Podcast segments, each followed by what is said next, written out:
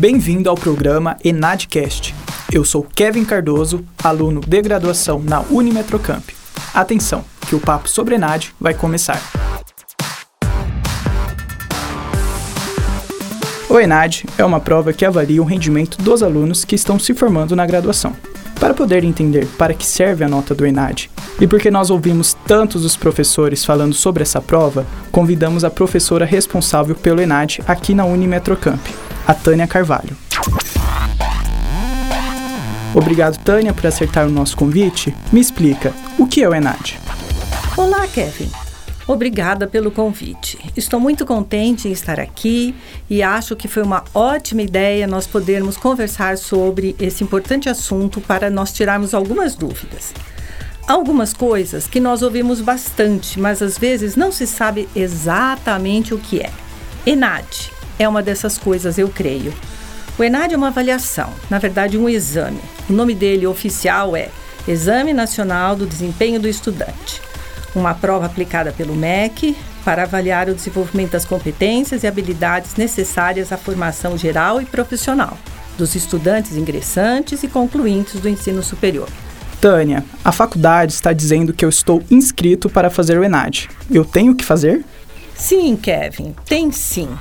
É um compromisso com o MEC, ou seja, a participação dos alunos formando dos cursos que estão indicados na portaria do MEC deste ano é obrigatória, além de ser um requisito para o aluno colar grau. Isso mesmo que você ouviu, Kevin. Sabe o que acontece se você não for fazer a prova?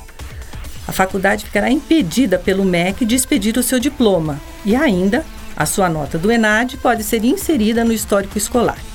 Já há uma orientação do MEC para isso. Não sei se vai dar tempo para esse ano, mas é bom saber disso, não é, Kevin?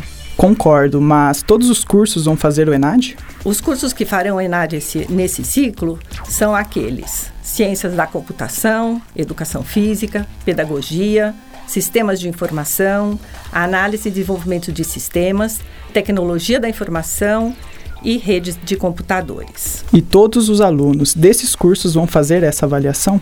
Não também, apenas os ingressantes e os concluintes. Ou seja, aqueles alunos que estão iniciando e finalizando o curso. Todo o critério de inscrição de aluno é de acordo com as orientações do MEC. Eu tenho mais uma dúvida. Como é a prova? A prova? Hum, a prova é bem interessante. Ela quer ver se o estudante consegue resolver problemas e situações da vida prática. A prova é formada por duas partes. A primeira, chamada de formação geral também, tem 10 questões oito questões de múltipla escolha e duas discursivas. Esta parte é igual para todos os cursos que estão sendo avaliados. E a segunda parte, chamada de componente específico, refere-se à sua área de estudo específico. Tem 30 questões, sendo que 27 de múltipla escolha e 3 discursivas, envolvendo situações, problemas e estudos de caso. E ainda tem o questionário do estudante, super importante, só depois que você responde este questionário, que fica no site gov.br, é que o endereço do seu local de prova é indicado. Sem responder o questionário, você não sabe onde será, onde você fará a sua prova. E o que é o questionário do estudante? Me explica. O questionário do estudante traz perguntas destinadas a conhecer um pouco melhor o perfil do estudante brasileiro. Você, por exemplo levantam informações que ajudam a entender como se deu a formação desse jovem que está sendo avaliado. Tânia, e o que acontece se eu não for muito bem na prova? É ruim para mim e para a faculdade?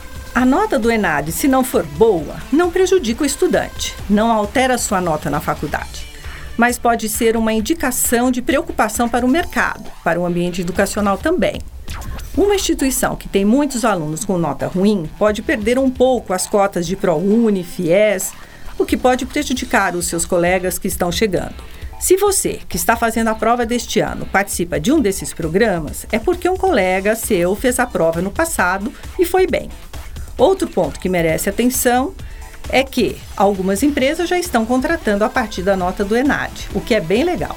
Sabe, Kevin, alguns alunos pensam que a nota do ENAD avalia só a faculdade. Não, não. Essa nota representa um percentual muito pequeno na avaliação da faculdade. Há outros mecanismos, inclusive, para avaliar a faculdade. O ENAD não. E o aluno que vai fazer o ENAD, como ele deve se preparar para a prova? Você deve continuar a fazer o que já faz. Participar das aulas, tirar dúvidas, ler o material proposto pelo professor, ler as notícias que estão sendo discutidas na nossa sociedade, refletir sobre elas, ter um ponto de vista, coisas assim. Mais uma dúvida: teremos mais orientações? Sim, muitas outras.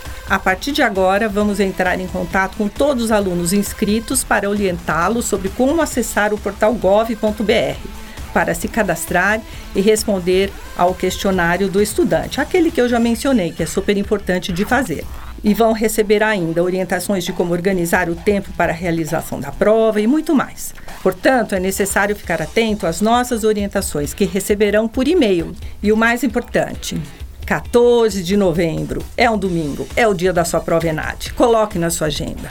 Você deve estar no local da prova ao meio-dia. Até lá, vamos nos falando. Abração e obrigada pela possibilidade de falar com vocês. Obrigado pelas suas informações, professora Tânia. Foi muito bom recebê-la aqui no programa. Você é formado em Educação Física, TI e Pedagogia? Fique ligado. Nos próximos dias você vai receber mais informações sobre o ENAD. E você viu hoje que o ENAD é muito importante para você. Abraços e até mais. Ficha técnica. Apresentação Kevin Cardoso. Gravação e edição Charles Signoreto. Produção Agência Experimental de Publicidade e Propaganda, Agência Polis, Estúdio de Design Gráfico e Focal Enad. Direção Luiz Carlos Correa e Helena Navarrete. Realização Centro Universitário Unimetrocamp.